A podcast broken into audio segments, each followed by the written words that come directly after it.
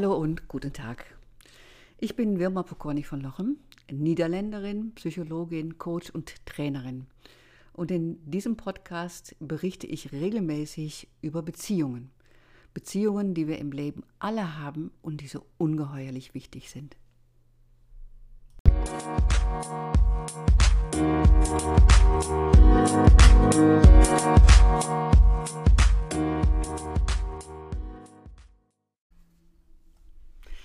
Hallo und guten Tag.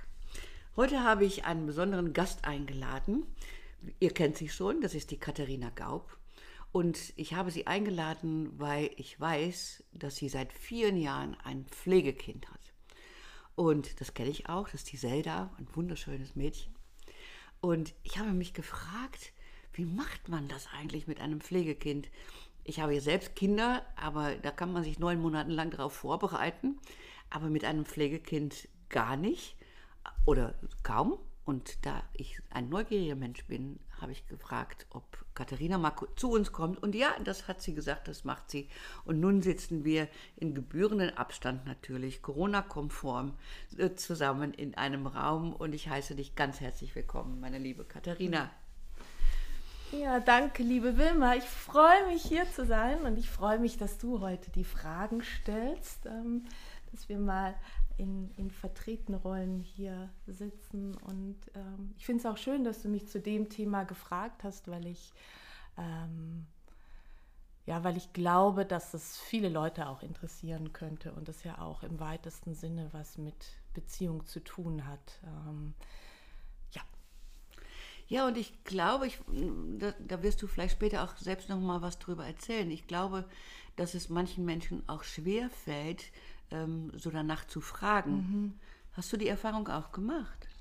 Ja, absolut. Also ich ähm, mache die Erfahrung immer wieder, dass Menschen, wenn ich sie dann länger kenne, anfangen zu fragen und dann auch so erzählen, was sie was sie am Anfang immer gedacht haben und was sie sich am Anfang gefragt haben, aber sich eben nicht getraut haben, mich zu fragen, obwohl wir da alle, also sowohl äh, unsere Tochter als auch der Vater als auch ich sehr offen oder öffentlich damit umgehen. Aber es ist eine gewisse Hemmschwelle da, was natürlich ja auch sicherlich gut gemeint ist. Also es, es ist ja auch eine intime Sache auf der anderen Seite.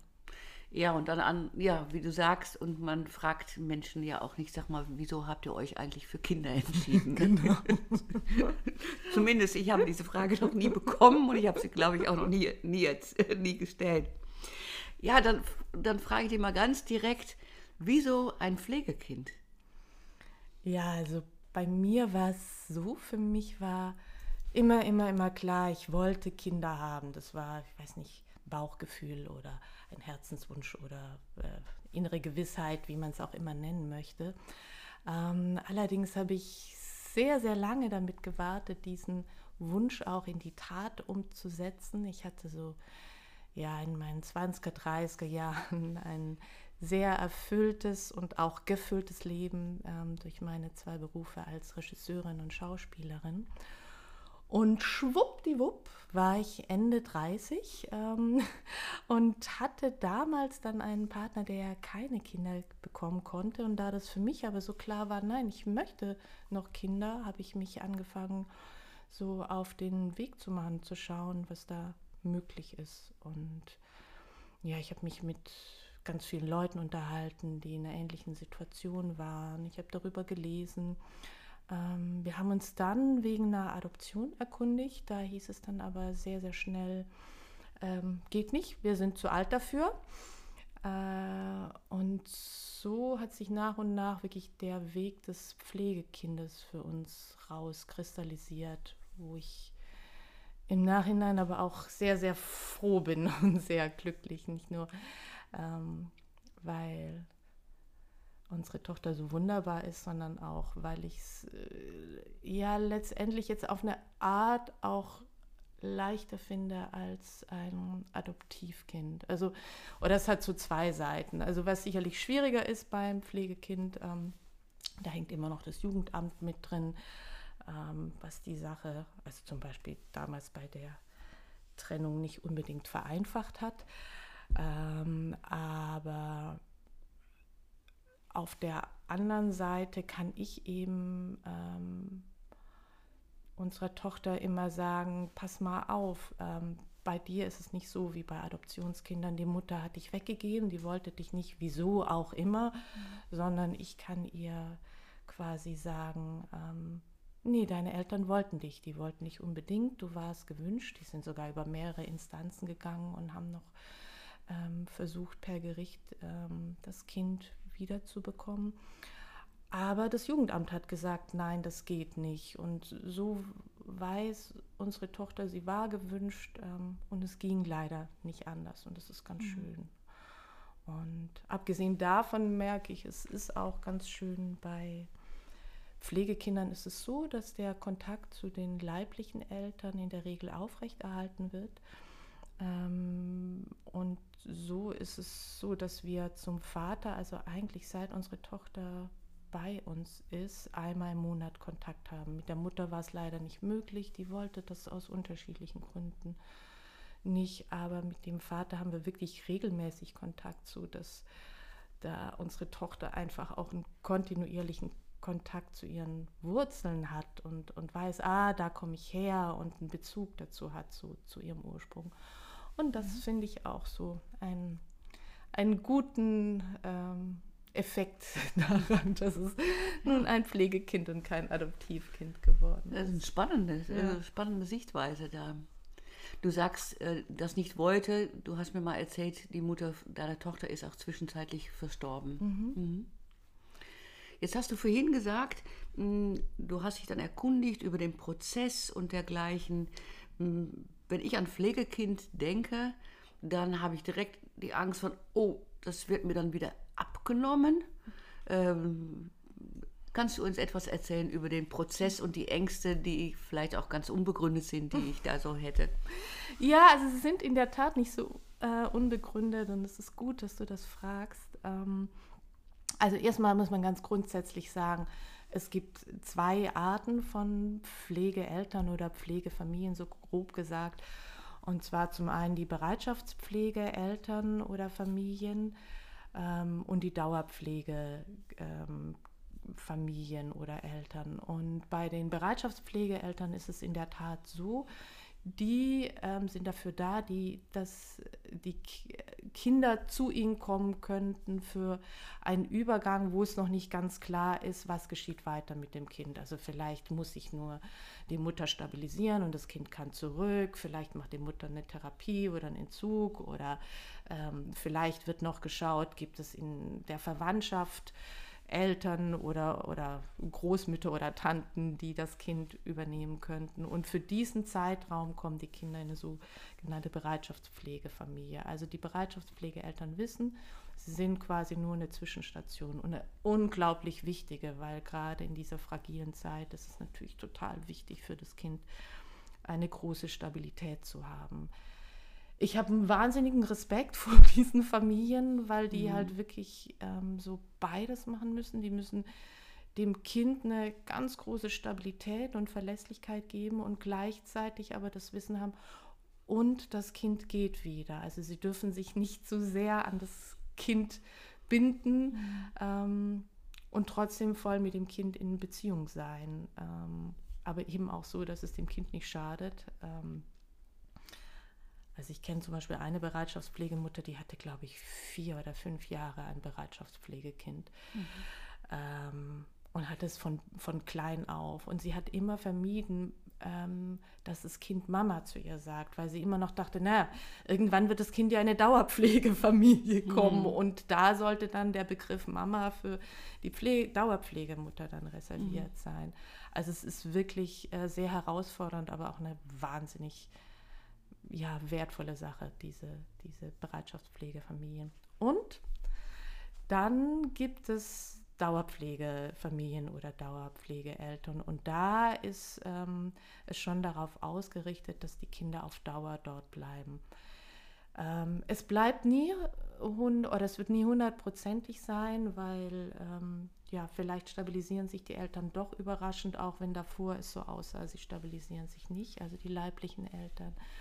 Ähm, Vielleicht gibt es noch irgendeinen Richter, der plötzlich doch sagt, ach nö, ist zu teuer, äh, machen wir anders. Also es ist nie hundertprozentig, aber es gibt bei diesen Dauerpflegschaften schon so eine hohe Wahrscheinlichkeit, dass das Kind verbleiben kann. Und man kann auch, ähm, wenn man sich für ein Pflegekind entscheidet, das ganz klar sagen beim Jugendamt. Also man kann sagen, wir wollen wirklich nur ein Kind, wo die Wahrscheinlichkeit, ähm, dass es uns nochmal weggenommen wird, gegen null geht. Okay. Und so haben wir das damals auch gemacht. Also weil ich äh, konnte es mir nicht vorstellen, wirklich äh, die ganze Zeit mit dem Damoklesschwert eine Beziehung mit dem Kind einzugehen und äh, dass es mir wieder weggenommen wird. Genau.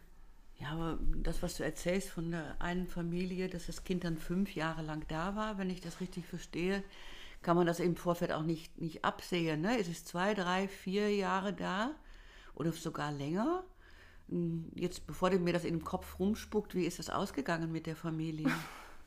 ja, das Absurde ist, ähm, das Kind ist jetzt, ähm, ich glaube, äh, sieben oder mhm. acht Jahre müsste sie jetzt sein. Vielleicht ist sie auch sechs, aber sie ist mhm. letztendlich bei dieser Bereitschaftspflegefamilie geblieben. Mhm ähm, weil der Richter dann irgendwie nach ein paar Jahren dann doch entschieden hat, ach nee, das Kind ähm, geht zurück zur Mutter.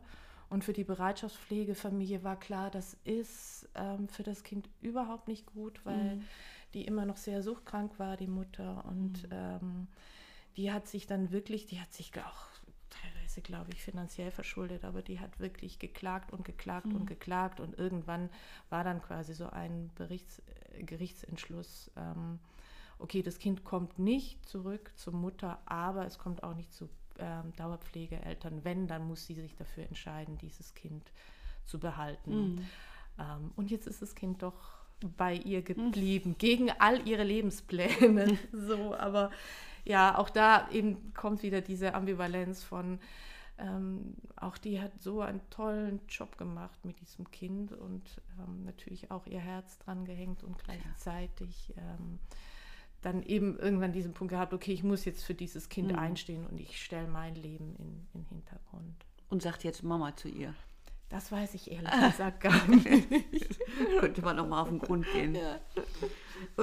Was mich auch interessiert, also erstmal verstehe ich jetzt, danke dafür, dass man diese Wahl hat. Also dass man äh, es grundsätzlich nicht so ist, ich nehme ein Pflegekind und gehe auf das volle Risiko, dass nächsten Monat jemand vor der Tür steht vom, äh, vom Jugendamt und sagt, das war es dann. Aber was ich mir auch überlegt habe, so für unseren Podcast, ist, ich hatte immer neun Monate Zeit, um mich darauf vorzubereiten. Äh, wie macht man das? Kannst, kannst du erzählen, wie das gegangen ist? Ist es dann so, du bekommst nachts einen Anruf? Ja, man bekommt tags einen Anruf, nachts nicht. Also erstmal, äh, ich sage immer ganz gern, gut, ich war nicht neun Monate schwanger, ich war mehrere Jahre schwanger, weil das natürlich dieser Prozess, diese Entscheidung, ein Pflegekind aufzunehmen, ja auch ein, eine Art Schwangerschaft ist. Dann gibt mhm. es ähm, noch diese... Ähm, sage ich mal, dieses Aufnahmeverfahren beim Jugendamt. Man muss Bewerbung schreiben, man muss einen Lebenslauf schreiben. Es gibt einen Vorbereitungskurs für Pflegeeltern mhm. beim Jugendamt. Und irgendwann ist man dann an dem Punkt, wo man sagt, ja, ich will auch wirklich ähm, und dann auch ähm, sogar sagen kann, okay, ich möchte in dem Zeitraum ähm, es kann so und so ein Kind sein, ich nehme auch ein älteres Kind oder eben ganz definitiv zu sagen, ich möchte ein Kind, wo die Wahrscheinlichkeit sehr, sehr gering ist, ähm, dass es zurückkommt. Und dann kommt man quasi auf eine Liste und dann ähm, wartet man.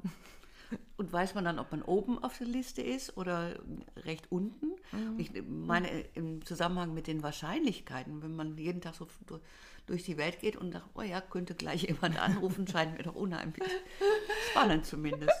Also man weiß, also zumindest damals ist jetzt auch schon acht Jahre oder so her oder neun genau, war es so, dass ähm, wir wussten, wir sind recht weit oben auf der Liste, einfach weil es sehr, sehr wenig Pflegeeltern gab. Okay. Ähm, und es ist, glaube ich, immer noch so, es werden wirklich Pflegeeltern gesucht. Ähm, und so wussten wir, wir müssen jetzt nicht zehn Jahre warten, mhm. ähm, sondern wenn ein in Anführungsstrichen passendes Kind da ist, werden wir auch schnell Bescheid geben. Und das ist vielleicht das andere daran, also durch diesen Prozess am Jugendamt äh, hat natürlich auch so ein gegenseitiges Kennenlernen stattgefunden und so haben dann die Mitarbeiter vom Jugendamt auch so ein Gefühl dafür, okay, dieses Kind könnte passen oder diese Umstände mhm. können von der Familie getragen werden, so dass es eigentlich mehr darum geht, nicht wann ist ein Kind da, sondern wann ist das passende Kind, okay. kind da. Und ähm, ich überlege gerade, ähm, letztendlich war es bei uns so, wir haben gesagt, ab 1. Oktober würden wir ein Kind aufnehmen. Und ich glaube, am 4. Oktober kam ein Anruf. Oh. Ähm, also es ging sehr, sehr schnell. Allerdings ähm, ist das Jugendamt dann wieder zurückgerudert. Also das wurde nicht unser Pflegekind. Mhm. Es war dann doch nochmal das ähm, die Mutter ähm, dann doch nochmal mit dem Kind zusammengeführt wurde. Wir bekamen dann nochmals nach ein paar Monaten einen Anruf für ein mhm. anderes Kind, wo wir dann gemerkt haben, nee, das ähm, passt nicht. Also ohne es kennengelernt mhm. zu haben, aber so von den Rahmenbedingungen. Und letztendlich haben wir dann zehn Monate gewartet, bis der Anruf für die Tochter kam die fast so lange in Schwangerschaft ist. Genau, fast so lange. Das Lustige daran ist aber, dass ähm, wir hatten gesagt, ab 1. Oktober sind wir bereit und unsere Tochter ist lustigerweise am 1. Oktober auf die Welt gekommen. Ach. Und es hat dann aber so lange gedauert, bis der Anruf kam, weil eben die Eltern wirklich nochmal geklagt haben und das Jugendamt auch geguckt hat, kann das Kind vielleicht noch in der weiteren Familie untergekommen und mhm. so und sich das deshalb so hingezogen hat. Also war Zelda noch kein Jahr alt, als sie zu euch kam? Äh, doch, doch, sie war ein Jahr alt. Also wir haben sie mit zehn Monaten kennengelernt. Mhm. Aber ähm, es gab dann noch eine Übergangsphase. Also das äh, Kind war ja damals in der Bereitschaftspflegefamilie. Mhm. Und ähm, wir hatten dann quasi so eine, so eine Phase, wo wir sie kennenlernen konnten, wo sie vor allem uns kennenlernen konnten, wo wir uns so nach und nach aneinander gewöhnen konnten. Wir haben sie erst dort besucht, dann haben wir sie in einer höheren Frequenz dort besucht. Ähm, sind immer mehr zusammengewachsen, so gut es geht in zwei Monaten. Irgendwann konnte unsere Tochter uns dann bei uns besuchen, ähm, hat uns häufiger dann besucht und dann irgendwann war sie war sie dann ganz bei uns und es war kurz nach ihrem ersten Geburtstag. Also wow. den ersten Geburtstag haben wir noch ähm, gemeinsam mit der Bereitschaftspflegefamilie gefeiert, die ja auch wirklich sehr wichtig und, und existenziell für sie war. Mhm. Und dann, ich glaube, am 4. Oktober oder so ist sie dann ganz bei uns eingezogen.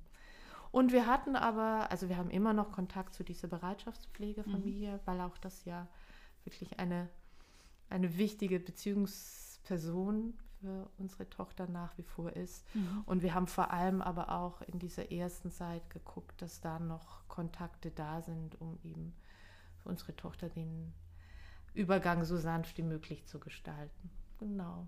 Ja, und sonst, aber ich meine, diese zwei Monate waren letztendlich eine recht komprimierte Schwangerschaft, weil ähm, äh, wir wussten ja nicht, welches Kind kommt zu uns. Entsprechend konnten wir jetzt auch nicht ein Babybettchen kaufen oder Kleidung, weil vielleicht war das Kind, wäre das Kind ja auch irgendwie vier Jahre oder so alt gewesen. Und es war dann wirklich in zwei Monaten okay, was braucht das Kind? Bettchen, Wagen. Ist es schon ein Kinderwagen oder äh, ist es schon ein Sportwagen oder ist es ein Kinderwagen? Und wie groß ist das Bett? Ach, welche Kleider? Oder wächst es da dann schon raus in den nächsten zwei Monaten? Und welches Waschmittel nimmt denn die Bereitschaftspflegefamilie, damit der Geruch nicht so. Also es war schon eine sehr, sehr ähm, aufregende und komprimierte Schwangerschaft. Ja, und ich kann mich gut erinnern an, an mein erstes Kind. Das war ja schon ein, ein also das war eine Riesenumstellung. Aber ich wusste, wie alt er ist, wenn er zur Welt kommt. Äh, also, aber wenn man so unerfahren ist als Eltern und dann noch nicht weiß, wie alt das Kind wird, das kann ich mir wirklich kompliziert vorstellen. Ja, also es war, es war auch ähm, tricky. Also natürlich hatten wir Erfahrungen mit Kindern über unser Umfeld, über, über Verwandte auch.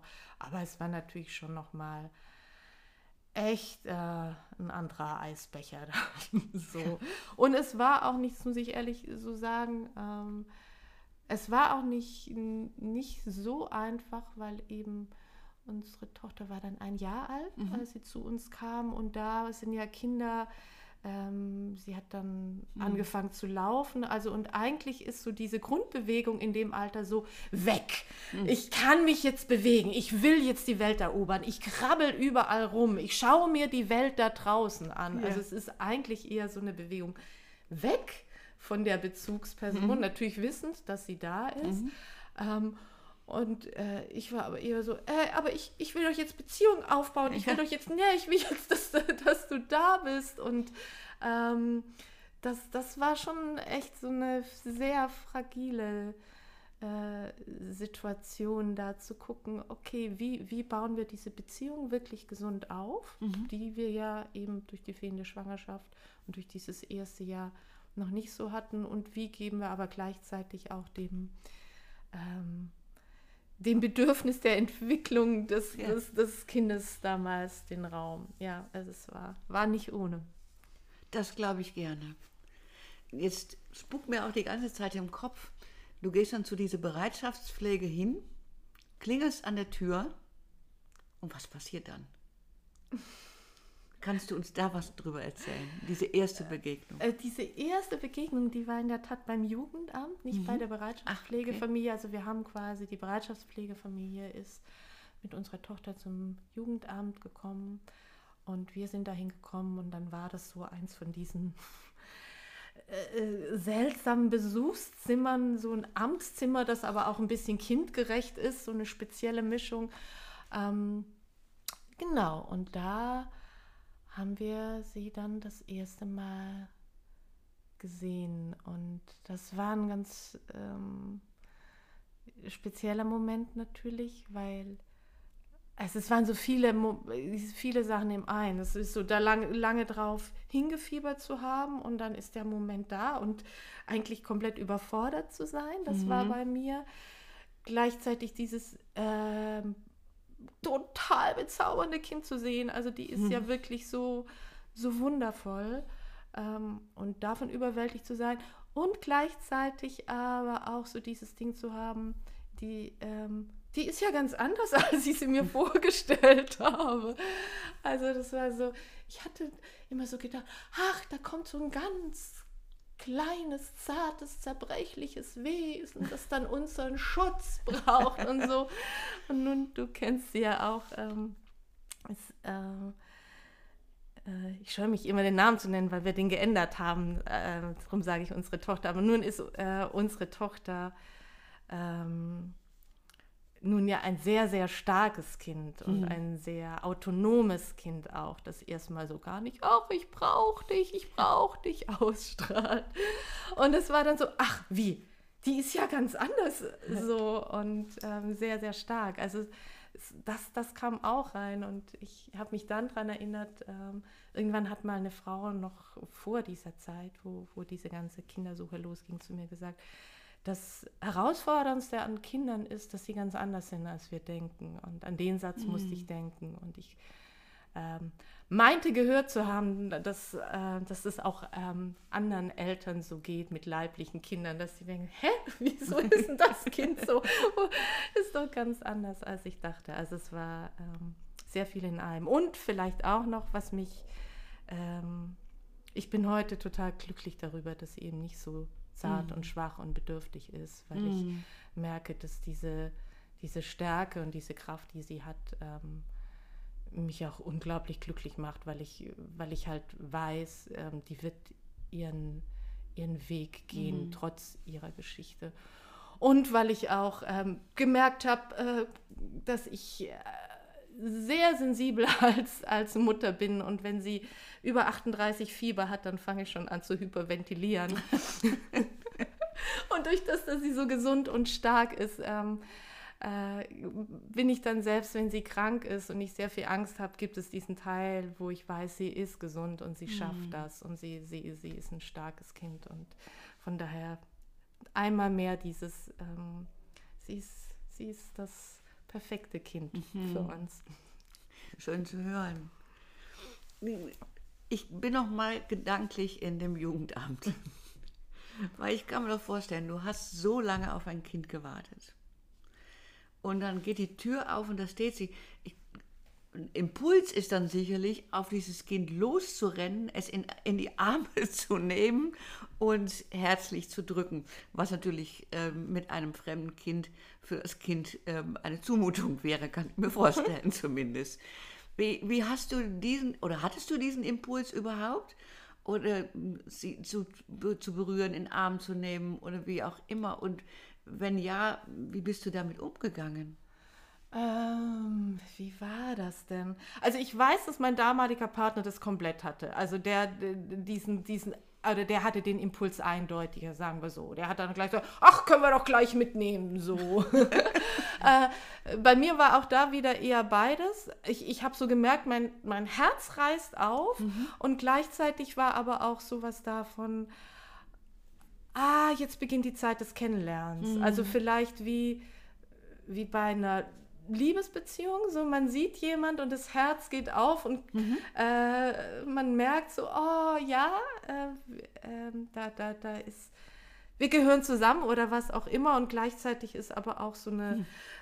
Angst und Vorsicht da, weil man den anderen noch gar nicht kennt. Mhm. Und ähm, ja, ich glaube, ich, ich, ich hatte beides und dann war das so ein wirklich vorsichtiges Annähern Abgesehen davon, dass ich ja auch wusste, äh, ich, ich muss dem Kind den Raum geben, mhm. also dass das Kind auf uns zukommt, also und dass das Kind, also dass wir da sind, aber dass ich dem Kind äh, den Raum gebe, ähm, ja, sich zu uns zu entwickeln. Und passierte das? Wie hat sie da auf euch reagiert? Ähm, also sie war offen, Mhm. Absolut. Ähm, wir haben dann so zusammen gespielt, also mit irgendwelchen Spielsachen. Und sie war neugierig, aber es war jetzt nicht so, dass wir groß körperlich Kontakt hatten mhm. oder so. Ähm, und äh, aber sie war recht offen, wenn ich so, so, so dran mhm. denke, eben. Na, also Bauklötzchen und so. Was, was es eben an so Jugendamtsspielzeug gibt. Ähm, und sie war auch wirklich längere Zeit zugewandt. Also wir glaub, war, glaube so eine Stunde und es war dann so nach einer Dreiviertelstunde, wo, wo wir gemerkt haben, so jetzt, jetzt geht der, äh, der, die Rückversicherung zu dieser äh, Bereitschaftspflegemutter ganz stark wieder mhm. los, wo sie dann auch da wieder sehr in Kontakt gegangen bin, ist. Aber erstmal war eine große Offenheit da. Ja. Finde ich ja sowieso spannend. In dem Jugendamtszimmer mhm. sind ja viele Beziehungen unterwegs dann ähm, gucke ich erst nochmal beim Jugendamt, fühlst, fühltest du dich dann auch so wie in einer Prüfung? Äh, Jugendamt ist da, ähm, was muss ich tun, damit ich das Kind auch tatsächlich bekomme? Oder war das überhaupt schon keine Frage mehr? Ähm, also ich habe mich davor natürlich geprüft gefühlt mhm. in diesem ganzen Aufnahmeprozess. Ähm, ich habe mich da dann gar nicht mehr so geprüft gefühlt vom Jugendamt, aber ich habe mich sehr stark durch die Bereitschaftspflegefamilie geprüft gefühlt. Okay. Ähm, das hing natürlich auch damit zusammen, ähm, diese Bereitschaftspflegemutter hatte selber drei leibliche Kinder. Das war irgendwie ihr zehntes Bereitschaftspflegekind. Ähm, sie war zudem noch Sonderpädagogin. Also mhm. so, da war so das versammelte Mutterwissen und du als in einer Person vereint, genau. Und nun hatte ich auch so ein bisschen Wissen mit Kindern, wie gesagt, durch, durch befreundete Kinder. Ich habe auch schon im Kindergarten gearbeitet und so weiter, okay. aber nichtsdestotrotz, es war mein, mein erstes Kind und mhm. Diese Zeit war auch wirklich nicht, nicht ohne. Also vor allem mhm. diese Anbahnung neben ähm, Bettchen kaufen mhm. und äh, Wohnung umräumen, eben auch noch dieses, äh, ja, ich bin da in der Familie, ähm, wo unsere Tochter eben jetzt auch gelebt hat ähm, und muss mich da jetzt als, als neue Mutter behaupten mhm. und immer noch dieses die ganze Zeit dieses Kind im Fokus behalten, für die es ja am allerturbulentesten war. Mhm. Also ich meine, das war die zweite ähm, der zweite Bindungsabbruch auf ja, eine Art und Weise. Klar. So. Und die war natürlich, sie war sehr, sehr offen, wirklich, unsere, unsere Tochter. Und gleichzeitig hat man aber an verschiedenen Sachen doch auch gemerkt, ähm, wie sehr es sie mitnimmt. Also, genau. Und bei der großen mütterlichen Instanz hast du dann irgendwann bestanden? Ähm, Das müssten wir jetzt die mütterliche Instanz fragen. genau. Aber du wirst irgendwie was gemerkt haben, ob's, ob, ob dein Gefühl des Geprüftwerdens nachließ, nachließ oder nicht in ihre Gegenwart. Ähm, das kann ich so nicht sagen, aber es war damals so, dass ich wusste, ähm, ich habe da jetzt keine, also es war echt keine leichte Zeit, Mhm. überhaupt gar nicht. Aber ich wusste auch, ich kann da jetzt mich nicht mit aufhalten. Mhm. Es, es, es geht äh, darum, ich, ich mache es jetzt so gut wie ich kann und ich kann es nur auf meine Art und Weise machen. Und habe mich, glaube ich, versucht, vielleicht war das so eine kleine Hilfe damals, ähm, was ich jeder, jeder, jeder Mutter ans Herz lege, so dieser Satz, ja, und ich mache es auf meine Art und Weise. Und ich kann es nur mit den Dingen machen, die mich ausmachen. Ich kann nur die Ressourcen von mir zur Verfügung stellen, wo ich denke, die, ähm, die sind jetzt gerade gut für, für das Kind. Ähm, und ähm, ja, und darauf zu vertrauen, dass, dass, dass die tragen. So. Aber es war immer wieder ein mich dran erinnern. Also es war, war tricky. Aber du hast heute noch Kontakt mit ihr? Wir haben heute noch Ja. Kontakt, genau. Und der ist jetzt auch recht entspannt. Und ich werde jetzt so langsam auch entspannter, jetzt nach neun Jahren, äh, dass ich denke, naja gut, ich habe ich hab sie jetzt bis hierhin gebracht. Also anscheinend ähm, ähm, habe ich ähm, und auch ähm, mein ehemaliger Partner genügend Qualitäten, um sie bis hierhin gebracht zu haben. Ja, ich denke, dass wir, oder das weiß ich 100 Prozent, wir als Eltern zweifeln immer mal, ob wir etwas richtig tun. Und ähm, Alfons hat mal gesagt, als Eltern kann man nicht alles richtig machen. Das ist auch gut so für die, für die Entwicklung des Kindes. Aber wenn du ein leibliches Kind bekommst, dann hast du ja nicht diese Kontrollinstanz, ne? sei es das, äh, das Jugendamt oder wie du jetzt äh, von der Bereitschaftspflege erzählst. Das halt mir dann nochmal doppelt schwierig. Ja, total.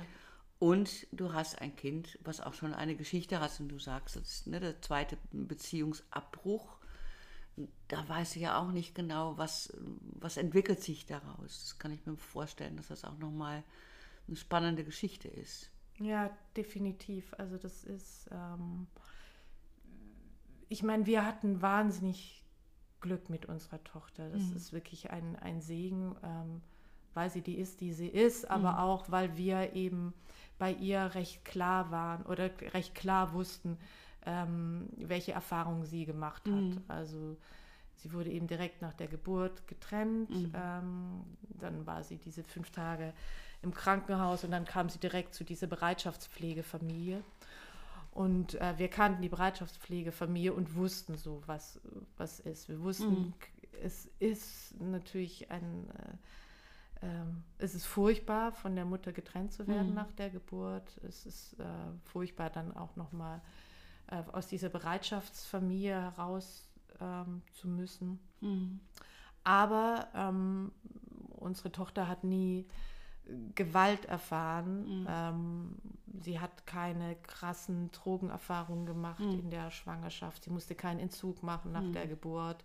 Und das sind ja alles Sachen, wo andere ähm, Pflegekinder ähm, oder auch Adoptivkinder mit konfrontiert waren. Und da weiß ich auch, also von befreundeten Pflegeeltern, dass es echt pf, ja, das gibt sehr herausfordernde Geschichten. Und auch Kinder, die deutlich früher schon ähm, in Bereitschaft oder in, in Pflegefamilien gekommen sind. Also ich habe eine Freundin, deren Kind, ich glaube, das ist zu ihnen gekommen mit drei Monaten.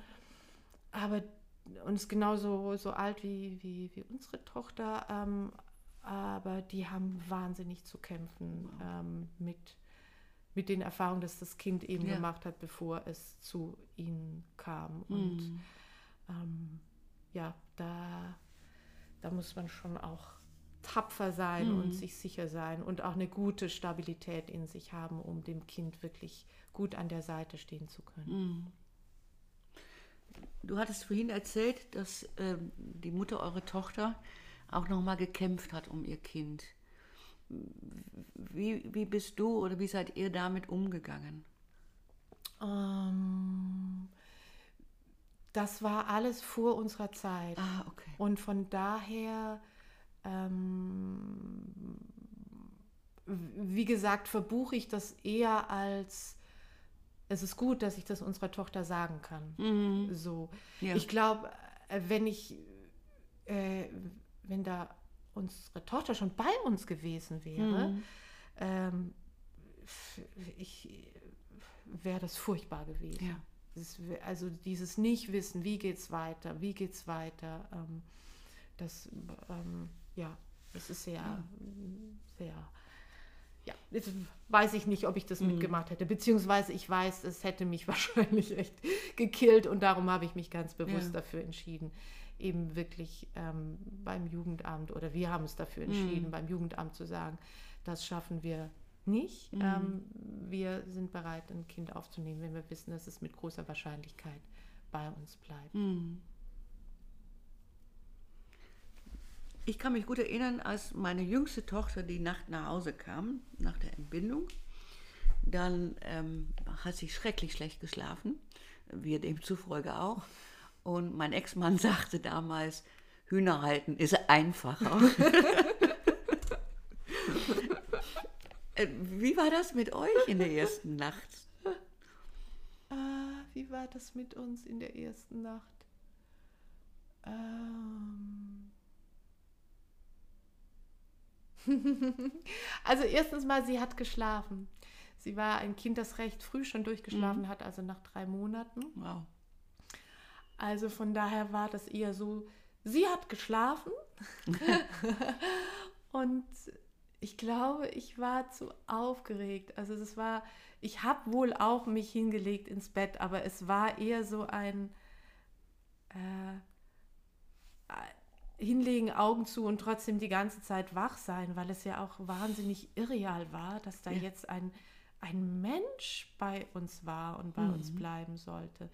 Und auch am nächsten Morgen dieses, wow, wow, du bist jetzt, du bist jetzt da.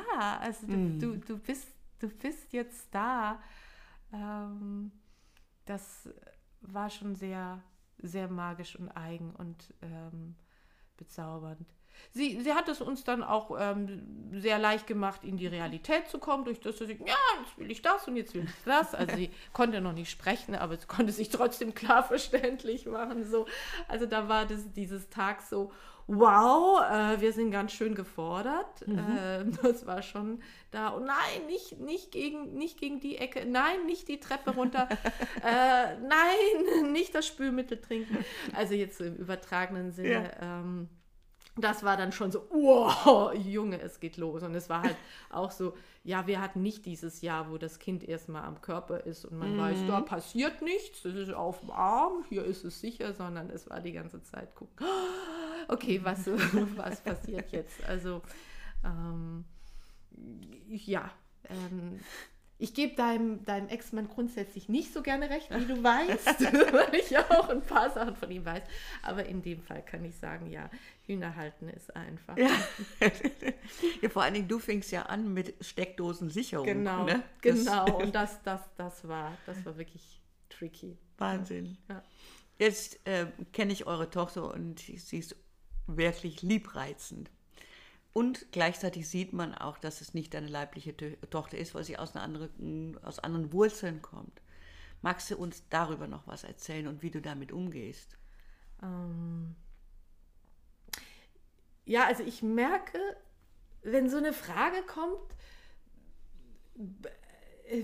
bin ich immer so ein bisschen, äh, merke ich, muss ich erstmal umschalten, weil ich merke, dass das für mich über, also das ist im Alltag so, ich denke da nicht drüber nach. Das ist so, äh, nee, es, es, es ist meine Tochter. Also äh, ähm, ich, ich sehe sie an und, und sehe meine Tochter natürlich mit dem Wissen, sie, sie ähm, hat andere leibliche Eltern, aber es ist meine Tochter. Und wenn dann so eine Frage kommt, dann denke ich, ah ja, stimmt, die sieht ja ganz anders aus wie mich, wie, wie ich. Und ähm, genau, das ist mal so das, was, was bei mir passiert. Also ich, ich merke, für mich macht es keinen Unterschied. Ähm, wir haben uns damals auch, das ist ja ganz schick, wenn man dann so, so ein Pflegekind äh, bekommt, man kann dann beim Jugendamt auch sagen, ähm, man möchte ein Mädchen oder einen Jungen, äh, man ist auch bereit, ähm, ein Kind aus einem alten, anderen Kulturkreis zu nehmen und so weiter. Äh, wir haben damals eben ausgeschlossen, dass es ein Kind ist, das eventuell wieder zurückkehrt ähm, mhm. zu den leiblichen Eltern. Das war so, so unser Ding. Und wir hatten damals auch, glaube ich, gesagt, kein Kind ähm, äh, mit Alkohol oder Drogenentzug, mhm. weil ich da auch so für mich wusste, da bin ich zu sensibel. Und da hat uns das Jugendamt auch gut vorbereitet gehabt, dass sie gesagt haben, schauen Sie wirklich, was Sie, was Sie tragen können. Mhm. Es bringt nichts, wenn Sie sagen, ich bin für alles bereit und dann später das Kind nicht unterstützen können. Genau, aber so kultureller Hintergrund war uns wurscht sozusagen. Also und von daher merke ich, das ist für mich auch kein, für mich persönlich kein Thema. Es wird ein Thema, wenn, wenn Leute mich drauf ansprechen. Mhm. Ähm, also um, um jetzt die Hörer in, in Szene zu setzen, meine Tochter ähm, hat eher einen dunkleren Teint, sie hat äh, sehr schwarze Haare, schwarze Augen, schwarze Wimpern und ich bin dann eher so ähm, die, die äh, äh, mitteleuropäische äh, Deutsche.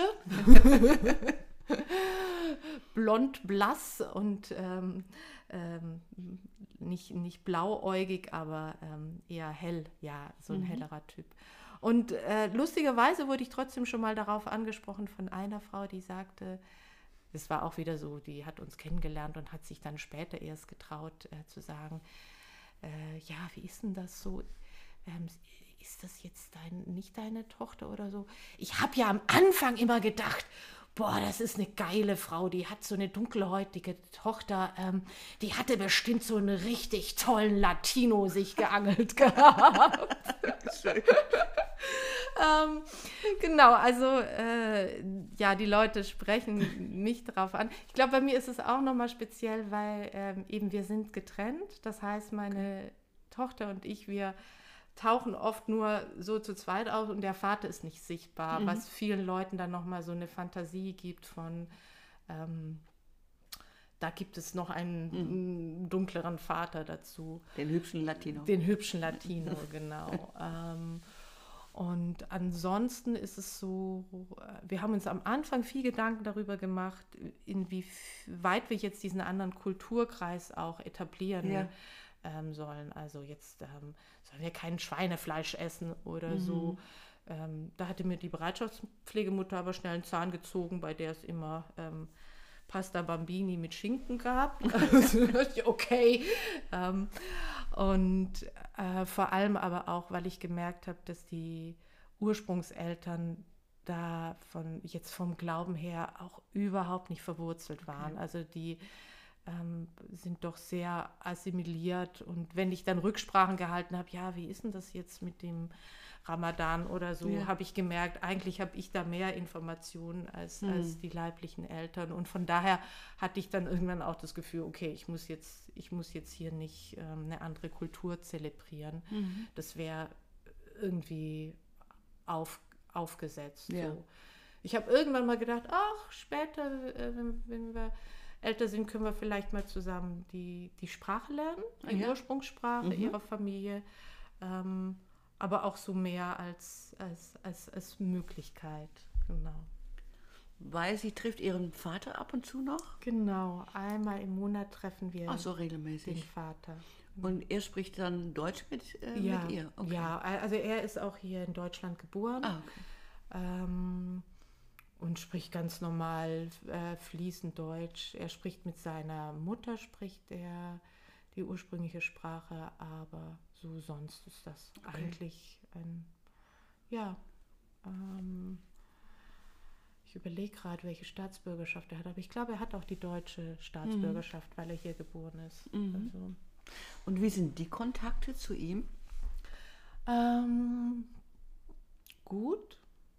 Ich bin jedes Mal sehr berührt, wie, ähm, wie engagiert er ist, weil mhm. er hat wirklich kein einfaches Leben, einfach auch keine einfache Herkunft. Und ich finde das unglaublich tapfer von ihm, ähm, da jetzt, obwohl er dieses Kind nicht bei sich behalten mhm. konnte, da wirklich für sie da zu sein Toll. und da auch super zuverlässig immer da zu sein, in seiner ganzen äh, Unbeholfenheit. Und ich merke, das strengt ihn echt an, weil er sich da auch so, hm, also er weiß um seine Unbeholfenheit Mhm. und, ähm, und bemüht sich aber da gleichzeitig da wirklich da zu sein ähm, für sie und dieses Band eben auch für sie zu pflegen. Ja, und das, das rührt, rührt mich sehr. Und was es, was es für mich noch gut macht, ich mag ihn einfach. Also ich Ah ja. mag ihn ähm, als Mensch Mhm. und ähm, das ist schön und es ist, äh, es ist natürlich ist auch eine lustige Situation so. Natürlich sehe ich auch Dinge von, äh, von unserer Tochter in ihm und umgekehrt, Mhm. also die Optik oder auch eine Gestik. Es ist ganz lustig, weil sie war ja jetzt nie länger bei Ja. ihm, aber ähm, sie, sie, sie macht Handbewegungen, die, die er auch macht. Oder was auch lustig ist, oder lustig oder ein spezielles Gefühl. Sie hat ja noch ähm, zwei, äh, drei ältere Geschwister, also zwei Halbgeschwister und eine ältere Schwester, die in einer and- anderen Bereitschaftspflege, äh, in einer anderen Pflegefamilie lebt. Und wenn ich die sehe, ist es auch immer so ein ganz komisches Gefühl, weil die halt wiederum so Ähnlichkeit zu unserer Tochter hat. Und dann, äh, nee, aber die gehört zu einer anderen Familie. Aber da ist auch so, äh, und die ist ja eigentlich noch weiter von, von mir weg. Aber durch das, dass ich, dass da so eine Verbindung zu, Ja. zu unserer Tochter da ist, ist halt auch diese Verbindung zu ihrer Mhm. Familie automatisch da. So, ja, also wir haben da auch ähm, noch eine größere Familie dazu gewonnen. Jetzt bei der Beerdigung ihrer Mutter haben wir dann auch nochmal die Verwandtschaft ihrer Mhm. Mutter mehr kennengelernt, haben jetzt auch noch Kontakt zu einem Onkel von ihr, was total eine Bereicherung ist. Also ja, es ist, ähm, die Toll. Familie wächst und wächst. Ja. wenn, wenn es jetzt Zuhörerinnen und Zuhörer gibt, die, die durchaus mit diesem Gedanken spielen, ein Pflegekind aufzunehmen, was sind denn da de- deine Tipps? Ähm, auf jeden Fall wirklich ehrlich mit sich zu sein, was kann ich tragen. Ähm, das war zum Beispiel ein, eine Aussage von einer Pflegemutter, mit der ich eben, als ich überlegt habe, ähm, in welche Richtung geht es jetzt, Adoption oder ähm, Pflegemutter. Und da habe ich mit einer Pflegemutter gesprochen und die hat mir ganz zu Anfang, und sie hat diesen Satz mehrmals wiederholt, sie hat gesagt, bildet euch nicht ein, dass ihr diese Kinder gesund lieben könnt. Die Kinder haben ihre Geschichte, die haben ihr Trauma und das ist tief in denen verwurzelt. Und ihr müsst damit leben. Und ähm, an den Satz muss ich sehr, sehr oft denken, gerade wenn ich es jetzt eben auch bei Freunden mitbekomme, die, äh, ähm, die ich als so stark und gesund und auch äh, gerade die eine Freundin ist Ergotherapeutin, also die wirklich auch eine Vorbildung hat. Und ähm, die aber so an und über ihre Grenzen kommen mit den Erfahrungen, die die Kinder gemacht haben und die sich eben ähm, aus, auswirken ähm, auf die Kinder und dann auch aufs Familienleben. Also das ist wirklich mein, mein, mein allererster Aufruf, da aufrichtig mit sich zu sein, was kann ich, kann ich wirklich leisten Mhm. und das dann auch transparent zu machen, ähm, mit dem Jugendamt zu sagen, das können wir uns vorstellen und ähm, das nicht. Und ähm, dann, ja, was soll ich, was soll ich noch sagen? Äh, es ist ein Geschenk. Es ist wirklich, ja, gleichzeitig ist es auch ein, ein, ein, ein Riesengeschenk. Und, und vielleicht auch wirklich dieses Ding, eben, ich werde immer wieder gefragt, so, ist es, ist es denn ein Unterschied zum leiblichen Kind? Und dann kann ich, äh, muss ich immer sagen, ich kann es nicht sagen, ich habe keine leiblichen Kinder. Ich weiß, ich bin nach wie vor, gibt es einen Teil in mir, der so ein bisschen traurig ist, dass ich diese Schwangerschaft und diese Geburt nicht als Erfahrung habe. Aber ansonsten, ich schäme mich, wenn sie totalen Quatsch macht. ähm, Das ist eben- Indikator des Lebens. Genau. Ich, ich ähm, schlafe nächtelang nicht, wenn sie über 38 Fieber hat. Also ähm, es ist, glaube ich, wie, wie bei jedem Kind. Es ist ein, ein Riesengeschenk, es ist eine riesen Herausforderung und es ist auf jeden Fall ähm, eine Erfahrung. ich scheue mich zu sagen, die ich nicht missen möchte, weil das fühlt sich zu plakativ an, aber ich weiß, mein Leben ist so reich geworden. Ähm, und ich, ähm, und es war davor schon sehr, sehr lebendig, mein Leben. aber ich denke, ohne, ohne unsere Tochter, Gott, wie langweilig. hänge nochmal an dem Verb gesund lieben. Das finde ich total, das ist eine sehr weise Aussage. Und äh, ich glaube, dass auch manche, manche Eltern oder Menschen in Paarbeziehung ähm, auch aufpassen sollten, dass sie äh, ihre Beziehung nicht gesund lieben wollen. Super, dass du das sagst. Oh, super, ja, ja. Das ist äh, ja. ein tolles, tolles Verb, äh, nehme ich einfach mal mit, äh, vielleicht für andere Geschichten oder auch, äh, wenn es viele Konflikte gibt in anderen Konstellationen. Man kann es nicht gesund lieben. Ja. toll, sehr pragmatisch und sehr, sehr, sehr weise. Jetzt hast du ja sehr viele Erfahrungen äh, in, in diesem Bereich und erzählst auch von vielen ähm, Bekannten und Freunden, die auch mit Pflegekindern unterwegs sind. Und deswegen muss ich ein Versprechen einlösen. Ich habe ähm, vor ein paar Tagen gesprochen mit einer jungen Frau, die in einer homosexuellen Beziehung lebt und sie erzählte, dass es in Deutschland nicht möglich sei, um ein Kind zu adoptieren. Ich als Holländerin schüttel da nur meinen Kopf, aber ich kann die Gesetze leider nicht verändern. Und äh, ich sprach mit ihr und sagte, demnächst haben wir einen Podcast über, über Pflegekinder. Und dann hat sie gesagt, äh, gesagt, bitte frage unbedingt ob äh, Katharina etwas weiß, ist das denn wohl möglich für homosexuelle Beziehungen? Weißt du da mehr drüber? Also, äh, ich bin jetzt gerade vorsichtig, weil ich weiß ja. nicht die aktuellste Gesetzeslage, aber meiner, meines Wissens nach ist es absolut möglich, ähm, in einer homosexuellen Beziehung ähm, ein Pflegekind aufzunehmen. Meiner also es variiert auch immer mhm. so ein mhm. bisschen von Jugendamt zu Jugendamt. Okay. Also es gibt zum Beispiel meines Wissens in Berlin unglaublich viele Kinder, mhm. ähm, ähm, die eine Pflegefamilie oder eine Pflegestelle suchen. Ähm, ich weiß, dass es auch möglich ist, als Alleinstehender, als Alleinstehende mhm. ein Pflegekind aufzunehmen. Ich habe sogar gehört, eben in Berlin ist es so, man kann auch als Wohn- oder Lebensgemeinschaft ohne partnerschaftliche Beziehung ein, ein Kind aufzunehmen. Also da möchte ich absolut Mut machen, mhm. sich eben beim zuständigen Jugendamt zu erkundigen, was, mhm. was sind da die Voraussetzungen. Aber meiner Erfahrung nach sind die einfach unglaublich froh, diese Jugendämter mhm. auch, so zu wissen, ah, wir können das Kind in in gute Hände geben, mm. egal ob die grün, blau, männlich, weiblich, doppelt weiblich, doppelt männlich sind, einfach das ähm, Buntheit. Genau, dass, dass, dass, äh, dass, dass dieses Kind ein Zuhause hat und eben ja. nicht in, in so einem langen Übergangsphase ähm, sein muss oder eben nicht in einem Heim sein muss. Für mm. manche Kinder ist ein Heim auch eine gute Lösung, aber für die meisten ist es einfach gut, wenn sie, wenn sie ein, ein Zuhause und ein Nest haben, in dem sie bebrütet werden und wachsen können. Sehr schön. Na, dann habe ich mein Versprechen eingelöst. Sobald unser Podcast online ist, werde ich Sie informieren. Danke auch dafür und äh, danke für die, für die vielen Impulse, die du hier gegeben hast und dass du uns hast teilhaben lassen an, an diese besondere Phase in deinem Leben, die ja schon so lange andauert, die dich so glücklich gemacht hat. Und danke, dass ich so neugierige Fragen stellen durfte. Das, ähm, man geht ja nicht auf die Straße und sagt, auch übrigens, es sieht aus, als hätten Sie ein Pflegekind. Ich hätte da mal ein paar neugierige Fragen. Wir kennen uns ja schon sehr lange und ähm, ich bin für mich bereichert nach, äh, nach dem Interview mit dir.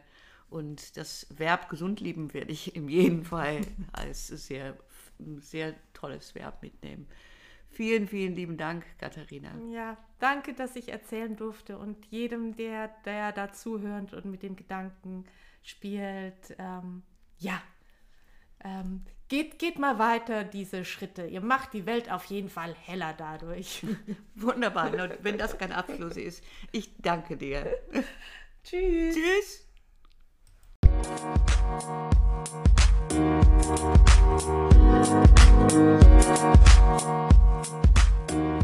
you.